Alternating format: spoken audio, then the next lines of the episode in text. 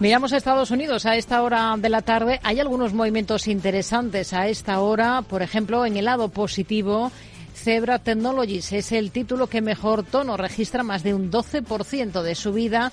Tenemos a Albert Maerle con, con subidas, con un buen comportamiento, un 7% arriba. Ha presentado resultados en las últimas horas esta compañía, mientras que en el lado de los retrocesos, una farmacéutica en el punto de miras, West eh, Pharmaceutical Services, que está recortando más de un 17% después de presentar cifras, baja con fuerza, con claridad, de un 4,5%. Miramos a Estados Unidos con Felipe Aires, analista de AFI. ¿Qué tal, Felipe? Muy buenas tardes. Buenas tardes. Bueno, tenemos tono mixto. De momento en los índices, movimientos en rangos bastante estrechos en los principales indicadores de Wall Street y algunas referencias macro, como ese dato de paro semanal de cada jueves o los datos de ventas minoristas en Estados Unidos, que han llamado la atención por lo que han bajado, ¿no?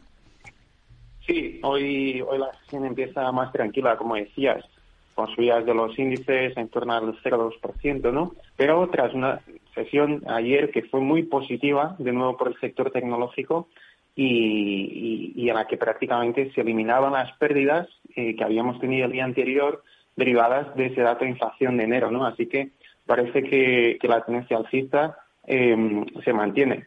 Y a nivel macro, como dices, pues destacaban los datos de paro semanal. Aquí yo creo que no hay mucha sorpresa se mantienen esos niveles de entre 200, 220 mil.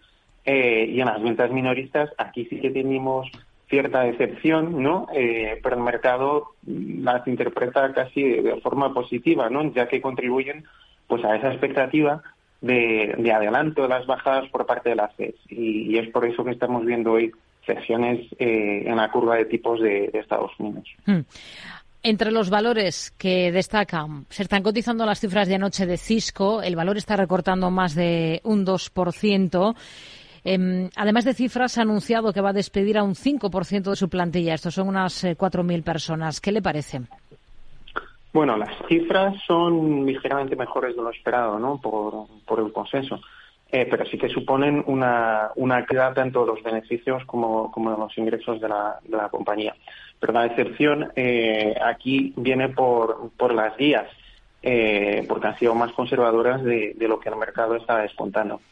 Por la parte de los despidos, eh, creemos que tampoco hay mucha sorpresa, ¿no? Es una tendencia que hemos visto en los últimos meses en la industria.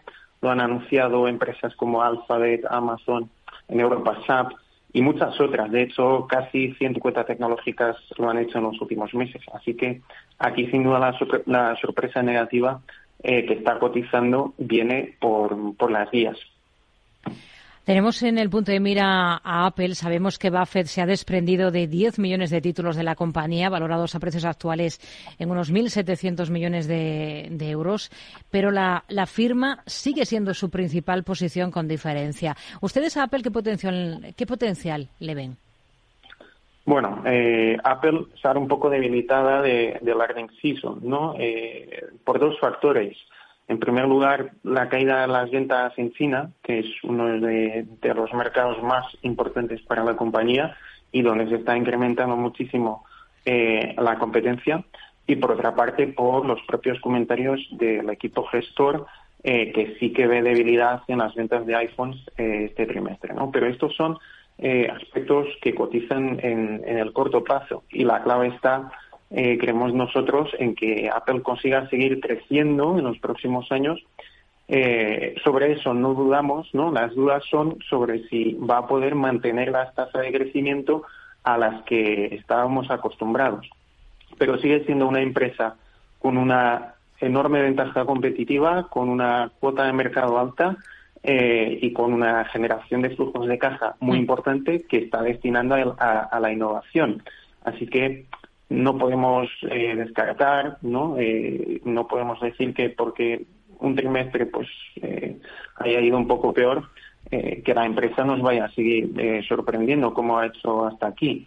Y por otro lado, nos parece natural que muchos inversores, incluyendo Buffett, pues tomen beneficios tras las subidas tan fuertes que hemos visto hmm. en los últimos meses y, y, no creemos que eso sea indicativo de que no haya potencial en Apple, ya que además, como decías, pues eh, incluso para Buffett después de la venta sigue siendo su, su principal posición. Hmm. Ha habido algunos otros eh, valores eh, protagonistas esta jornada. Por ejemplo, tenemos resultados de antes del arranque de esta sesión de DIR, la firma de maquinaria agrícola. ¿Qué le han parecido esos números que ha presentado?